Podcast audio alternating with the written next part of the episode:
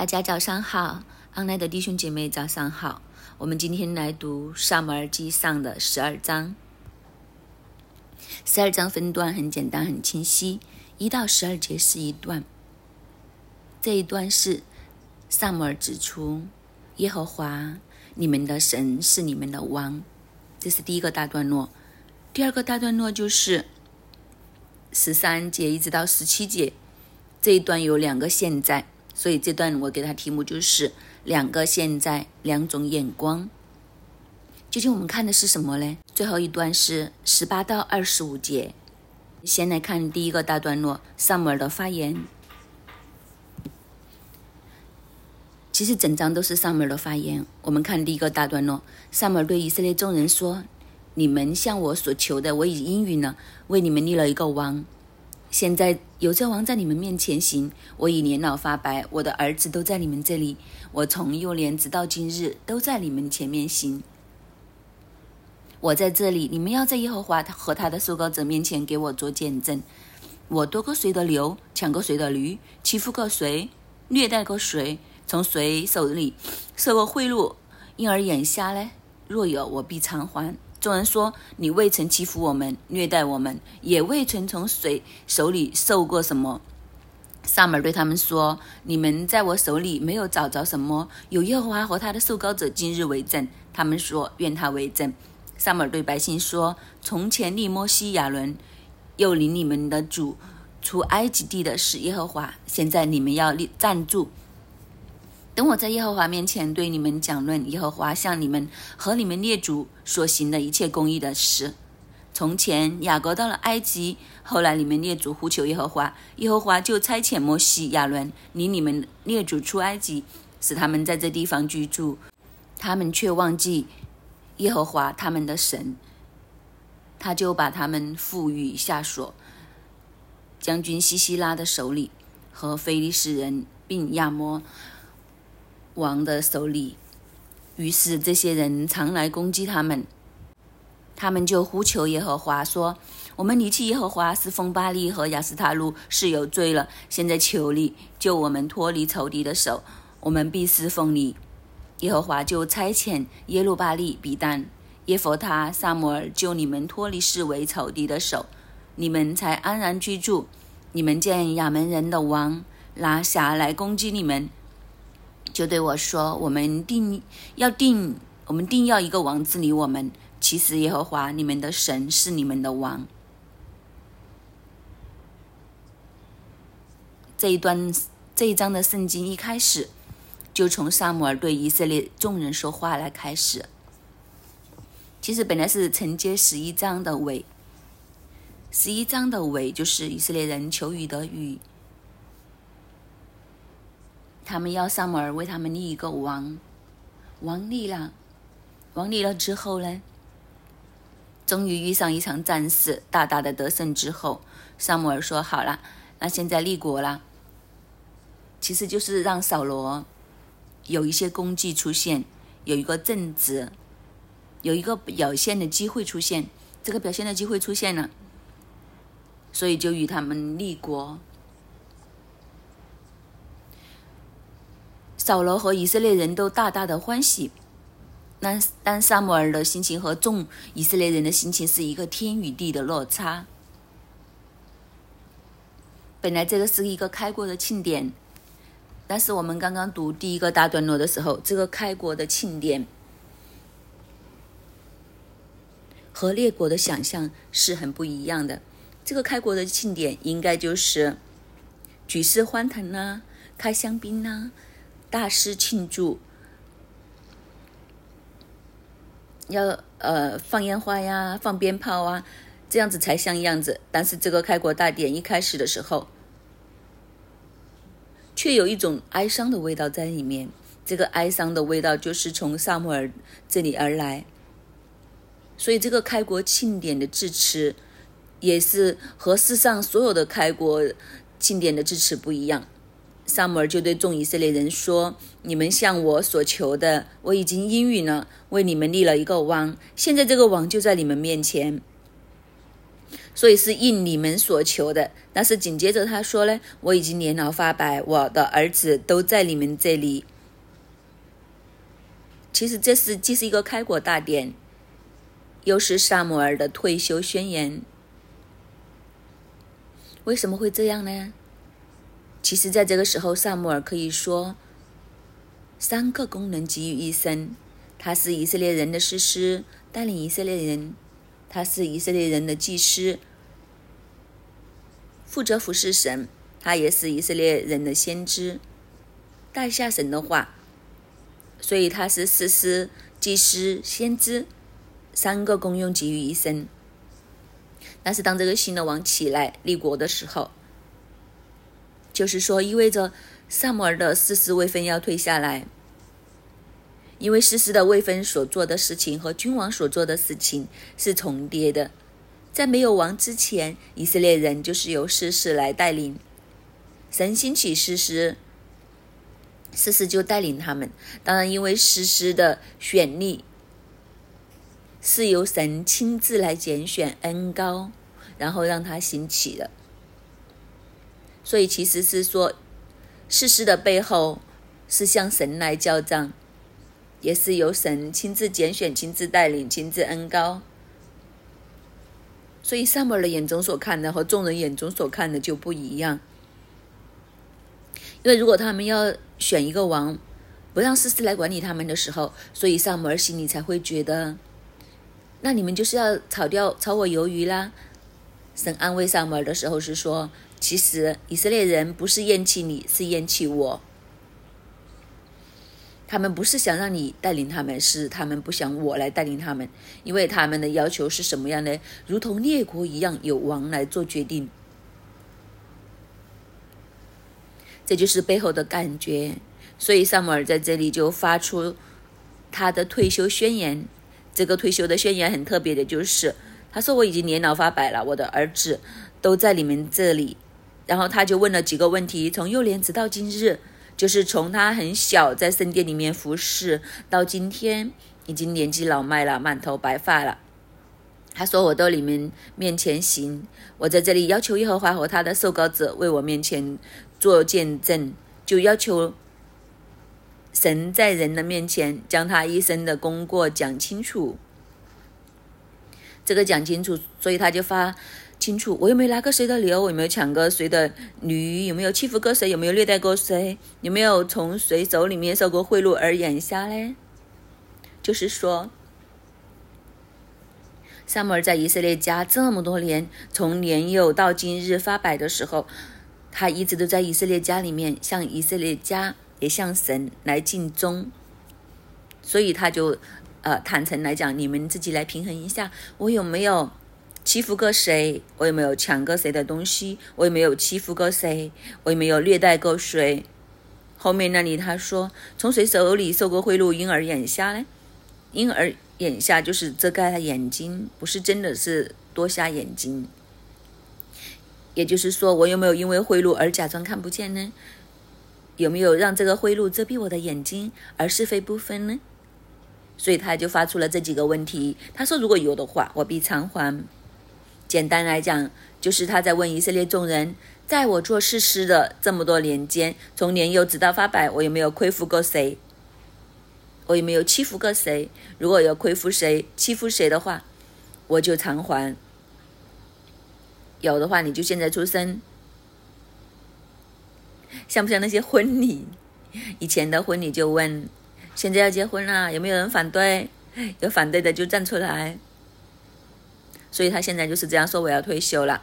如果我有欺负过谁，我有亏负过谁的话，现在出生我还给你。”第四节，当然众人就说：“你未曾欺负我们，虐待我们，也未曾从谁手里受过什么。”然后萨摩尔就说：“你们在我手里面没有找着任何的东西，有耶和华和他的受膏者今日为证。”这些以色列人就说：“愿他为证。”其实以色列人去到这样的地步的时候，心里面究竟在想些什么呢？因为当萨姆尔将这些的事情摊开来讲的时候，如果他们有良心，他们应该会发现一个情况，就是为什么他们要吵着立国呢？萨姆尔不好吗？萨姆尔所做的事情，有哪一件事情是可以挑剔的呢？当然，萨姆尔将这一幅图画这样摊开来讲的时候，其实也有一个很浓厚的意味，就是告诉以色列人：以色列呀，以色列，你们根本就不知道自己在求些什么。今天你们所求的事情必然会后悔，为什么呢？就是如果以色列人他们真的是有能听神的话、记得神的话的时候，他们要求立王的时候，萨母尔已经向他们宣告神给他们的警告。那个警告是什么呢？神提醒他们些什么呢？神说：“你们为什么要要求立一个王呢？”你们当要知道的就是，当你立这个王之后，你的收入的额外的十分之一归你的王，你的田地里面最好的归你的王，你的牛羊当中最好的归王，你们的儿女要服侍这个王，你的儿子要在战车马兵前奔跑，为他卖命，成为他的军队，你们的女儿要成为他们的婢女。而且你们都要养他下面的大臣等等，这就是那个问题。这个图画一幅出来，和现在上面所讲的话，其实当你真的清醒一点的做一个对比，萨摩尔做以色列的士师的时候，这些的东西，最好的田地，最好的牛羊，你的金钱，你的儿子，你的女儿，是谁在谁的手下？在你自己的手下呀。你拥有这一切。萨姆尔没有拿过你任何的牛，没有拿过你任何的羊，没有亏负任何的人，没有在你的口袋里面将你的钱放在他的袋里面，也没有收受贿赂遮蔽他自己的眼睛而不做公义的判断。他没有因为自己养一杯的婢女，没有为自己养一堆的兵队军队来让你来给钱，但是让你选择立王的时候，这个图画将不复存在了。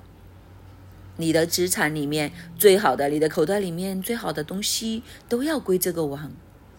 所以，其实以色列人，你在这里选择的是些什么呢？你一定要将自己和等同于列国。其实，你知不知道你到底你想要的是些什么呢？这就是问题。就是今天我们的人生里面，虽然我们可能面对的选择不一样，但是我们都要问：我们有没有好像以色列人一样？类似的情况在我们当中，很多时候我们向神吵着吵着要的，求这样求那样，但是你究竟清不清楚你自己所求的是些什么？很多时候我们在呼天抢地，在这里求神给我们的，就是和其他人一样，和世界的标准一样。但是你知不知道这个世界的标准，你所求的到底是些什么东西？其实这些东西，以色列人所求回来的。这个立王这件事情，其实是帮自己绑一条绳在自己的颈颈项上，其实自己捆绑自己，自己捏住自己的颈。这就是世界，世界就是辖制我们的。我们向神去求世界的时候，等于求一条狗链锁住自己的颈，有什么分别呢？本来在世事之下，在上摩尔之下。以色列人是自由的，以色列人是丰富的，所以其实萨姆尔这一番话，等于让以色列人看见一幅图画，就是萨姆尔和他们讲的：为什么你们要自己找苦来受呢？你求立王这件事，你们究竟知不知道求的是什么？但他们就说愿他为真，他们就是要这样。所以第六节，萨母尔在补充：萨母尔对百姓说：“从前立摩西亚伦又领你们列祖出埃及的事，耶和华。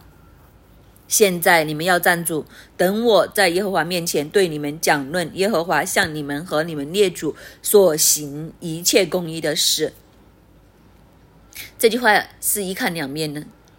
萨母尔来到这里就说：“好了，既然这样，王已经立了，国也立了。”回不了头了。现在，既然回不了头的时候，其实萨姆尔在这里拿起他逝世的权柄，最后，最后再向以色列人发出一次的警告。这个警告再一次发出的时候，他不再做事事了。当然，他仍然是祭司，仍然是先知，但是世事的权柄和所做的事情，从今就要交给扫罗。这就是萨姆尔要他们知道的。然后萨姆尔说：“在这里，我要向你们讲论耶和华向你们列祖所行的一切公义的事。”其实这真的是一看两面。向以色列人讲出神公义的一面，其实神公义的一面正正就好像一块镜一样，反射出的是什么呢？反射出的就是以色列人的不公义的一面。讲神的公义，其实就让我们看见人的不公义。你有没有发现这件事情？当一立国的时候，萨母尔一站出来的时候，黑与白好像突然之间就显现出来了。事实有什么不好呢？一定要立一个王。好了，那究竟神有什么公益的作为呢？他说：“其实从前雅各到了埃及，后来你们的列祖呼求耶和华，耶和华就差遣摩西、亚伦领你们的列祖出埃及地。”使你们在这个地方居住。第九节，他们却忘记耶和华他们的神。从前雅各去到埃及的时候，受苦待，生活很可怜，很可悲，所以他们呼求耶和华，耶和华就差遣摩西、亚伦，将他们带出埃及，让他们来到这个地方居住。用香港人的话来讲，是什么呢？本来你是打工的，没有前途的，生活很差的，住汤房的，甚至围炉的。但是神将你们救出来，将你们救出来，不单止还给你们房子住，给你们地，给你地，给你们地方，你们就发达了，因为你成为一个国家发达了，这个地方有的住，有房子，什么都有。但是你一转头，你就忘记他，就是什么呢？四个字讲完，原来以色列人忘恩负义。耶和华对以色列人有情有义，以色列人呢，一得到这个有地有了有田产有什么的时候，就忘恩负义，反面就不认人。他们却忘记耶和华他们的神，所以神就将他们交与下所的将军西西拉和菲利士人，并摩亚王的手里面。其实当时的西西拉、菲利士人的摩亚王，就是以色列当中三个最强大的敌人。所以那幅图画是什么呢？为什么这些敌人会这么强大来对付以色列人，和以色列人过不去呢？其实背后是因为神。应该这样说：这些这么强大的敌人，从前不是以色列人的对手，是因为神压住他们，神才是他们的保护。好了，当以色列人一反国的时候，神只是收回他的手，他只是没有按住这些仇敌，仇敌就起来大大的侵扰以色列。但是问题就是，这幅图画为什么会发生呢？以色列人其实常常都问的：为什么我们会这样？为什么列国都比我们强大？就是很简单啦，比列国更强的保护你的，你把他赶走了。你明白我的意思吗？就是我们读过中国历史都是这样，就是最强的那个武功最强大、保护你、对你最忠心的那个十二套金牌，你把它招招回来，然后你把它炒掉，然后你说为什么我会输呢？这个你应该问自己，保护你的，你把它撤掉。然后你问为什么没有人保护我？为什么我会输呢？这个问题应该问谁呢？这个问题应该问你自己啊！今天你选择立国，今天你选择立王，今天你选择世界的时候，有一天你焦头烂额、头奔瓦裂的时候，你走来问神：神，那我为什么会搞成这样？其实是不是神都很想问你，为什么你今天会搞成这样？我们一生要追赶这个世界，到最后发现，原来世界给不了我们任何东西。我们一生去追赶这个世界，得着这个世界，然后我们忘记了，到最后审判的日子临到，我们才发现，原来我们进不到天国的时候，难道我们走来问神，神为什么会这样？到时候神反过来问你，我都想知道为什么你不能进来呀？天堂的大门为你而开，在你的人生里面，神放下种各种的恩典，叫你回头。你也曾经回头尝够恩典的滋味，但是接下来，你就去拥抱世界，追逐世界，到审判来，到天地要废去的时候，天地要没用的时候，你就反过来问神为什么会这样？神说：“我都很想问为什么会这样，责任在谁那里呢？”但是今天我们很有趣，我们和以色列人一样，我们将责任推给神。今天他们选择立王立国。同样的，炒掉萨摩尔，拥抱扫罗。但是我们看见扫罗带给他们的，真的是祝福吗？但是日后，你拿着这些问题，萨摩尔将话已经摆在前面了。但是你将来你能拿着这些去问上帝吗？你能？抓住这些去跟神说吗？神啊，为什么会这样呢？人就是一个矛盾的，就是好像我们的父母跟我们说认真读书啊，努力读书啊，最老土的就是这些话，最俗气的就是这些话，最不想听的就是这些话。但是到最后，我们的人生真的会发现很多东西不如意的时候，难道我们回头问爸爸妈妈？爸爸妈妈都说，都叫你们认真读书、努力读书啦，不是没有叫你们呢。对呀，不是没有提呀，有提的呀。有没有发现，我们最可笑的地方是什么呢？从前我们觉得这这些话最老土，到我们做了爸爸妈妈，我们就将最老土的话、同样的话跟我们的儿女讲。更老土的是什么呢？就是我们的儿女不听我们讲，而不听，如同我们不听我们的父母一样。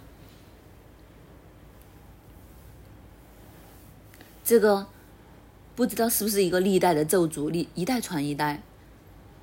其实我们一代传一代的是些什么呢？其实我们原来我们一代传一代的是背利。以色列人都是一样，上门就让他们看见，其实是你们背逆，你们忘记神，你们忘恩负义，你们的祖宗如此，你们也都如此。你们的祖宗没有属灵的眼界，你们更加没有。一代差过一代。以色列人对亚西、摩西、亚伦已经够坏了，现在这个时代的以色列人更差。这就是萨摩让他们看见的。你们的祖宗就是这样忘恩负义。当这些的强敌攻击他们的时候，他们就呼求耶和华，就说：“我们离弃耶和华侍奉巴利和亚斯塔路是有罪了。现在求你救我们脱离仇敌的手，我们必定侍奉你。”已经很差了，还是还很面皮脸厚，还要回来找神。其实是他们自己将神赶走了，然后搞不定的时候又回来找神。回来找神的时候，但是你看见神的公义在哪里呢？神的公义是在他的恩典上，神的公义也是他的审判上面。所以当他们这样呼求神的时候，神就差遣耶路巴利、比丹、耶弗他、萨摩尔救他们脱离四维的仇敌的手。这里有一个特别的地方，耶路巴利其实就是基甸，但是这个比丹是谁呢？在四世纪里面的记载里面，没有一个事实叫做比丹，所以这个比丹究竟是谁呢？有不同的讲法。因为其实当时的以色列人有时候他们都不止一个名字，所以这个比丹可能是其中一位的史诗。有人就说是亚顿，有人说可能是和底波拉拍档的那个巴拉，但是没有关系。其实它的重点就是神就差遣这个事实来拯救他们，所以就从耶路巴利开始一直数数数，最重要的就是萨摩尔，都是在这个名单的里面。所以，其实神兴起这些事实，为什么要将萨姆尔把放下去呢？因为萨姆尔其实就是以色列当中最后的一个事实。从今以后，他们立王，有王统治，是那四世时代就正式结束了。其实四世时代是神的恩典来的。当他们这样离弃神的时候，神不理他们。其实神都不需要击打他们，神只要将保护罩收开就行了。又或者说，神都没有收回他们的保护罩，是以色列人自己傻乎乎的。神开着一把伞，外面下雨下的冰冰蒙蒙的，你你就站回伞里面就遮住啦。但是以色列人却自己走出那个遮盖。走出伞里面，就说，然后走回来问神神，那为什么我会搞湿啊？为什么会这样啊？这个图画就是这样的情况。所以其实神是仍然对他们有恩典，对他们不离不弃。神从来没有收过遮，神的保护伞从来都没有收回过。只要他们回来，每一次只要他们收说回头，事事就兴起，就来拯救。但是每次当他们蒙事事的拯救之后，他们就又冲到偶像那一边。又再一次离开那个伞的范围。这个图画就是，其实不单只下雨这么简单，其实外面在下刀啊！你离开这个保护伞的时候，就是给刀插的满身都是血。但是一些人就不断的循环，自找苦吃，自己走开，然后更差的就是回来抱着神的。大腿又要生又要死，呃，死求烂求，求神保护他们。保护完之后呢，一转头又不记得了，又出去死过。死完之后又爬回来求救，这个无无限的循环就在四世纪里面不不断的循环。所以这就是萨摩尔讲给他们听的一个图画。最后是怎样呢？这个循环的结局是什么呢？循环的结局就是，直到亚门人的王拿下来攻击他们的时候，他们就说：“我们定要一个王来治理我们。”其实整番的话，萨姆尔就是要让他们以色列人看见一个这样的图画。其实萨摩尔是很心痛，其实萨摩尔是想跟以色列人讲：不要再做这样的事情，这样的事情够了。所以，整个第一个大段落最重要的那句是什么呢？就是最后十二节的最后那一点。其实，耶和华你们的神是你们的王。他们一天到晚吵的，吵的就是我们没有王啊，我们没有王啊，我们要一个王，我们要有一个王，我们没有王，我们没有王。其实上面是在讲，你们全部都是眼瞎的，你们不是没有王。你们有，但是你们的王是神，你们的神就是你们的王，你们的王胜过列国所有的王，因为你们的王是永恒的王，你们的王是创造天地的王，但是你们看不见，整班都是眼盲、心硬、背利、固执的人，这就是上面很想他们看见的图画。好了，这幅图画他讲完之后，就到第二个段落，十三到十七节两个现在。两种的眼光，我们来看十三节。现在你们所求所选的王在这里，看呐，耶和华已经为你们立王了。你们若敬畏耶和华，侍奉他，听从他的话，不违背他的命令，你们和治理你们的王也都顺从耶和华你们的神就好了。倘若不听从耶和华的话，违背他的命令，耶和华的手必攻击你们。像从前攻击你们列祖一样，现在你们要站住，看耶和华在你们眼前要行一件大事。这不是割麦子的时候吗？我求告耶和华，他必打雷降雨，使你们又知道又看出，你们求立王的事是在耶和华面前犯大罪了。两个现在，第一个现在就是现在你们所求所选的王在这里了。好了。你你们自己求的呀，现在给你了，在这里了，是不是心满意足啦？是不是 OK 啦？我已经为你们立王了。你们若敬畏耶和华，侍奉他，听从他的话，不违背他们的命令，你和你们治理的王也都顺从耶和华，你们的神就好了。这是萨摩尔给他们最后的警告。虽然是立王，但你要知道，王上还有王。这个王其实能做的有限。事实上，你想想，以色列人所立的王，有哪一个王是可以永不更改？没有的，为什么呢？因为人的生命是有尽头的。一个王可以做多久呢？他总有归于尘土的一天。其实本来以色列有一个永恒的王，神，但他们不要，他们要一个短暂的。这个图画是不是很荒谬呢？但是我们仔细想，我们的人生是怎样的呢？其实很多时候我们都是这样，我们选择的是短暂，放弃的是永恒。今天我们呼天抢地和神求的是什么呢？大部分都是短暂，转眼就过去的。但是我们放弃的是什么呢？永恒。最蠢的地方就是我们用永恒去换短暂。最聪明的地方是什么呢？就是我们用短暂去换永恒。神其实一直都在告诉我们，孩子抓住短暂，换取永恒。但是我们呢，放弃永恒，抓住短暂。今天世上和世上的一切，有一天都会过去，但是我们很多时候却很想、很想抓住的，就是现在的东西。所以这里你会发现，这一段里面有两个现在：现在你们所求的王在这里，现在你们所求的王在这里。但这个所求的王其实是短暂的，但是他们所付上的却是一个永恒的代价。放弃永恒，抓住现在。但是萨摩仍然警告他们：如果你们抓住这个短暂都好，希望你们听神的话。仍然还有一线的生机。今天你如果离弃神，你去拥抱这个世界的话，希望你都还记得神的话，希望你都还带着一份金钱，这样你还有回家的路，还有回家的日子。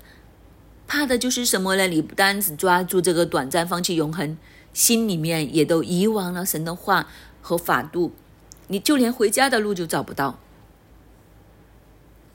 今天我们属灵的光景是怎样呢？今天我们又没有没有抓住回家的路呢？其实神已经知道我们。固执，我们要偏行几路，但是神的恩典怜悯去到一个地步，就是你偏行几路当中，神都将一个 B B 机放在你的心里面，它会微细的发出嘟嘟嘟的声音。这个嘟嘟嘟的声音其实就是一个 G P S，它告诉你你要回头，它是指引你回家的道路。所以他说，如果你肯听神的话，还好。倘若不听耶和华的话，违背他的命令，耶和华的手臂攻击你，像从前攻击你的列祖一样。从这个角度来看，好像神是主动来攻击他们一样。其实就好像我们刚刚所讲的图画，神其实根本就不需要主动攻击他们，就是因为你和神渐行渐远。当你离开神越走越远的时候，神的保护就没有办法可以保护到你。这样的情况之下，仇敌当然就会想尽办法来攻击你啦。其实就是这么简单，否则他就不叫仇敌啦。所以其实神根本就不需要做任何的东西，你本来就是被仇人包围的。现在很简单，你的仇人来到你的面前，想要耀武扬威的时候，神就站出来说他是我的，你想碰他就是碰我。你你攻击他就是攻击我，神这么厉害，仇敌当然就逃跑了，就是眼白白的看着你，他也做不了任何的事情，他哪里没办法？但是，当你离开神的保护范围，他出了这个保护圈，那仇敌当然是一马上冲过来啦，就是他不知道等了多久这个机会，你站在黄线里面，我拿你没办法？你现在自己走出来，我还不打你？我还不趁机，就是这个黄金机会，他等了很久了，就是一个这样的图画。所以，当你违背神的话，其实神的话就是那个安全的保护圈。当你违背神的话，你踏出这个保护圈的时候，仇敌果然就攻击你，好像你的列祖一样。上面讲的就是聪明一点啦，不要再走你列祖的旧路啦，就这样躲避神。只看短暂，你看不见永恒，抓住短暂的，放弃了永恒。所以他说：现在你要站住，在耶和华的眼前，要神要行一件大事。神为什么要行一件大事呢？其实就是要让他们知道，他们真的错了，真的错了。其实原来神这样吓他都是一个恩典，因为这样吓他，如果他能够归正，他们能够谨守去敬畏神，那他们还有回家的一天，还有回转的余地。所以其实神是可以不理的，既然这样任凭你啦，连警告都不用警告啦。所以我常常都说，如果去到一天，你的父母不再提点你，又或者去到有一天你的女朋友、你的老婆不再提点你、任凭你的时候，其实就是放弃你，你就危险了，你就麻烦了。以色列人就是这样，神最后向他们发出的警告，萨姆尔就说他要行一件大事，这件大事就是让他们清清楚楚知道。其实他们所做的事情是最愚蠢、最激怒神的一个决定，就是这个大事是什么呢？他就说：“现在不是割麦子的时候吗？我要求告神，他必打雷降雨。以色列人当中，你知道降雨是一件很难的事，所以他们不断的每年都要求雨、求雨、求雨，因为根本就是一个沙漠的沙漠气候，干燥的不得了，下雨已经是神迹了，何况……”是收割的时候，因为收割的时候，麦子收割的时候，大概是四到六月中间，这些时间是以色列干旱期，就是雨季都要祷告求雨才会有雨，何况是旱季，旱季下雨几乎是没有可能的事情。所以萨摩尔说：“我要显出这个兆头，就是让你们觉得最不可能下雨的日子，在干旱的时候。”耶和华要打雷降雨，你就知道你得罪神。而且，如果能够这样的时候，其实也都是让以色列人看见天地都在神的掌管之下。你搞什么呢？你走去求一个王，这个王可以叫旱天下雨吗？这个王可以叫旱天打雷吗？这个王只不过是人。你看看，你拒绝一个掌握天地的神。抓住一个血肉之躯会死的王，究竟你在做什么选择呢？好，我们再看最后一个段落，十八到二十五节。于是萨摩尔求告耶和华，耶和华就在这日打雷，打雷降雨，众民便甚惧怕耶和华和萨摩尔。众民对萨摩尔说：“求你为仆人祷告耶和华你们的神，免得我们死亡。”因为我们求立王的事，真是罪上加罪了。萨摩尔对百姓说：“你们不要惧怕，虽然你们行了这恶，却不要偏离耶和华，只要尽心侍奉他。若偏离耶和华，去顺从那不能救人的虚神，是无益的。耶和华既喜悦选你们做他的子民，就必因他的大名不撇弃你们。”至于我断不停止为你们祷告，以致得罪耶和华，我必以善道正路指教你们。只要你们敬畏耶和华，诚诚实实的尽心侍奉他，想念他向你们所行的事是何等大。你们若仍然作恶，你们和你们的王必一同灭亡。于是萨母尔就祷告，果然打雷降雨，这个不可能的事情就。展现在以色列人的面前，所以以色列人真的这一次腿软了，真的害怕了，所以他们就跟萨母尔说：“求你为仆人们祷告耶和华，但是呢，是你的神。”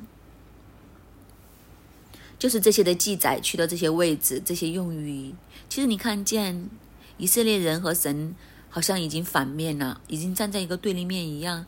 他们是很害怕的，他们知道他们做错了，知道自己。但是他却说：“萨母尔，你为我们求你的神，不是说萨母尔，你为我们求我们的神。”所以你看见人的回头是多么艰难，但是神的恩典却是何等的浩大。萨母尔就说：“你们不用怕，虽然你们所做的这恶神不喜悦，但是只要你尽心的侍奉神，不要偏离，不要跟从那些无意的虚晃的偶像的话，神的恩典仍然与你们同在。”虽然你们不孝，虽然你们完全不像样，但是神既然拣选了你们做的子民，神就爱你们到底。神的恩典就像你们施恩到底，他不会撇弃你们，怎么都会看着你们。至于我，因为他们很害怕的就是神和萨姆尔。萨姆尔就是说，至于我，我都不会停止为你们祷告，以致得罪耶和华。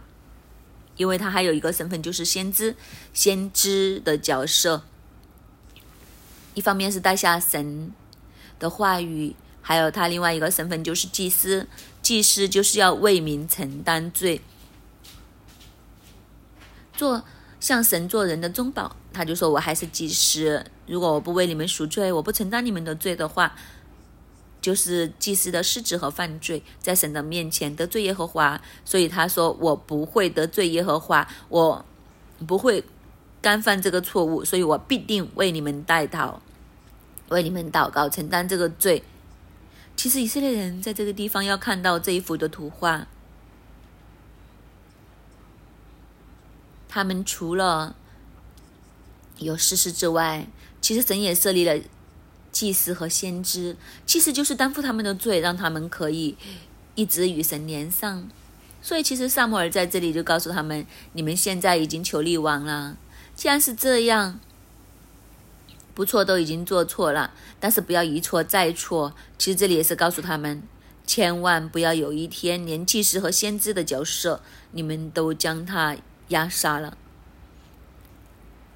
否则，因为这样的话，你看看神多好，神其实有三条的救命神给以色列，士师是他们的救命神，祭司是他们的救命神，先知都是他们的救命神。不过以色列人也很有趣，这三条的救命神，以色列人常常都觉得这三条是绊脚神，就是让他们拦阻他们的。这三条神，你知道他们和列国不一样，和列国不一样，有问题在哪里呢？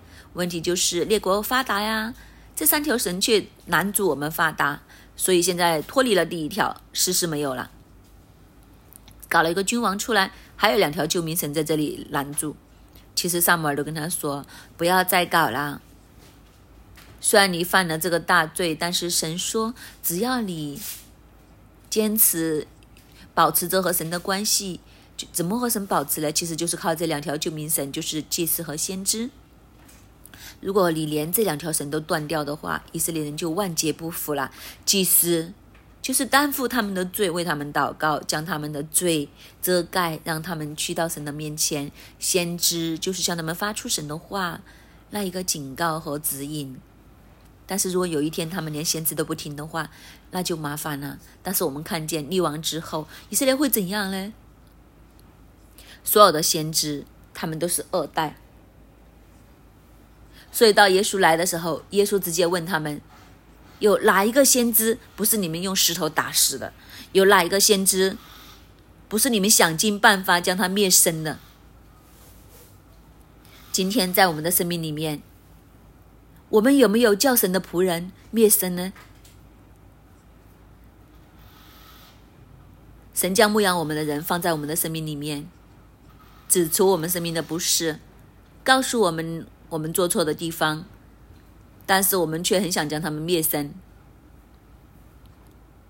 因为我们想跟着我们的血肉，和世界一样，我们想立自己的王，我们拒绝神做我们的王，我们也将先知灭生，将牧养我们的灭生。我们今天和以色列人分别又在哪里呢？所以萨姆尔在这一章里面告诉我们。我们要知道，其实神是我们的王。我们要知道，原来我们是应着景象的百姓。我们要回转，我们要谦卑，我们要肯听，我们要受教，我们要跟随神，跟随到底，因为他才是我们的王。阿门。他们却忘记耶和华他们的神，他就把他们赋予下所将军西西拉的手里和菲利士人，并摩亚王的手里。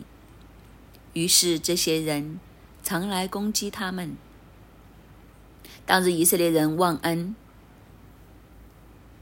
萨母尔向着以色列人重新的来数算列祖过往怎样来呼求耶和华，耶和华就差摩西亚伦去领他们的列祖出埃及，好不好？今天我们今天的早上，我们都一同的来将神带领我们每一个走出我们过往人生的一个困局，来献上感恩。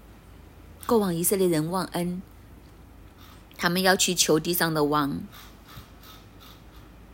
其实拦住他们的，就是因为他们没有将。神在他们里面的一份大作为，来向神来献上感恩，来数算神的恩典，好不好？我们在今天的早上，我们两个两个来分享，分享在我们的生命当中，神在我们带我们走出困局的两件事情，我们将这一份的感恩。归给神，我们开口来数算神的恩典。我们两个两个的来分享，让我们感谢赞美你。当我们开口将一个一个的感恩来献给你的时候，在我们看见你在我们的身上有很多很多的恩典，你带我们走过一个又一个的困局。你带我们从低谷的里面走出来，你亲自的伸手领我们出每一个的埃及地。主啊，我们就将这个感恩来献给你。主啊，你都来看顾我们每一个，无论我们是在经济的困局里面，无论我们是在情绪的困局里面，甚至。我们可能在血液的困局里面，但是神，你都带领我们走过。主，我们将这一份极大的感恩献给你，感谢你听我们每一个感恩的祷告。今天来到萨姆尔记的十二章的时候，过往以色列人追求的是短暂。是地上的王。其实神已经为以色列人预备了萨摩尔，但是以色列人更要来求一个地上去立一个扫罗王。究竟，其实他们求的是什么呢？他们看见列国很强大。他们就想求一个地上的王，去带领他们，可以好像列国这么强大。其实他们追的是世界的强，他们追的是世界的供应，好不好？这一刻，我们今天看到《萨摩尔记》十二章的时候。萨姆尔要退休了，安静在神的里面，我们都来思想。今天在我们的里面，我们都有没有在不知不觉的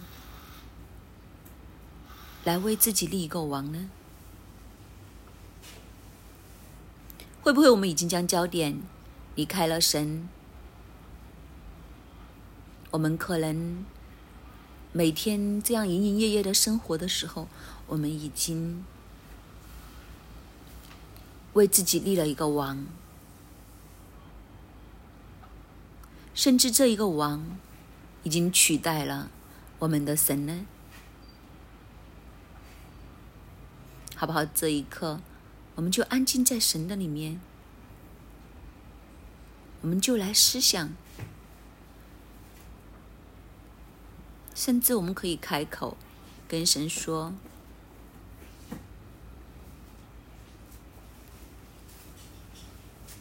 这一刻，圣灵启示里，你心中追逐的、追赶的是些什么呢？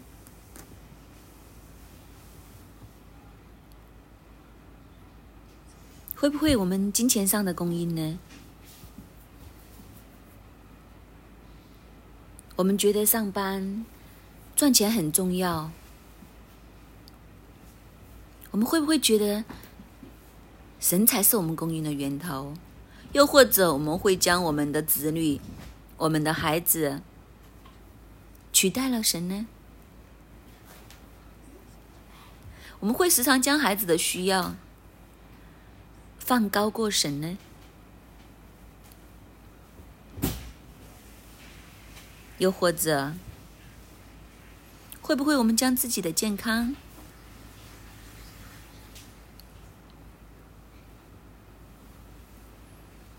放高过神呢？我们不相信神会保护我们。我们有很多很多人的方法来让自己有一个健康的身体，但是我们却没有将我们的心交给神来看顾我们。好不好？我们一起安静思想的时候，求神灵那一份的启示临到我们当中，我们就跟神说：这一刻是什么取代了神呢？我们就跟神来认罪，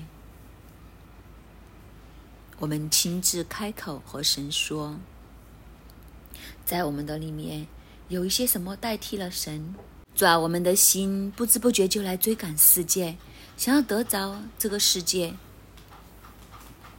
我们的眼睛是短暂的，主啊，求你来宽恕我们这一份。求主你重新的将我们的眼光来调整，好让我们可以认定你才是那一个能够掌管风雨、创天造地的主。拿走我们里面的那一份的背逆，拿走我们里面那一份的心印，好让我们离开，不再追地上的王。让我们单单的来对准你，渴慕你，主啊，求你那一份的保护，今天重新的临到我们每一个的弟兄姐妹身上，你重新来调整我们的眼光，好让我们回到你的保护罩里面的时候，所有仇敌都不能够攻击我们。主啊，你让我们有一个能听、柔软的心，好让我们身边的人教导的话临到的时候，我们不单单是听的，我们都要起来来配合。我们要改变，我们要改变，去走上神你为我们预备的道路当中。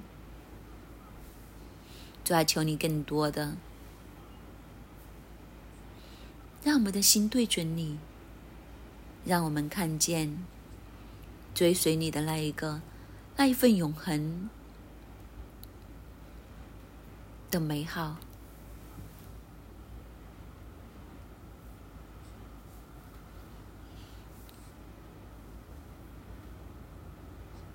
主啊，你既喜悦选我们做你的子民。就必因你的大名，必不撇弃我们。求主将这一篇经文打入我们每个人的心中，让我们看见你的恩典，你的慈爱，让我们更加深的、更加紧紧的来跟随你，以你为我们唯一的神，不再追赶地上的王。地上的一切，不再追赶世界。求你将这一份的坚定放在我们每一个人的心里面。主啊，我们感谢赞美你，感谢你听我们的祷告，奉主耶稣的名求，阿门。萨摩尔记上十二章十二节和二十四节。其实耶和华你们的神是你们的王，只要你们敬畏耶和华，诚诚实实的尽心侍奉他，想念他向你们所行的事何等大。其实耶和华你们的神是你们的王，只要你们敬畏耶和华，诚诚实实的尽心侍奉他，想念他向你们所行的事何等大。这个就是萨摩尔。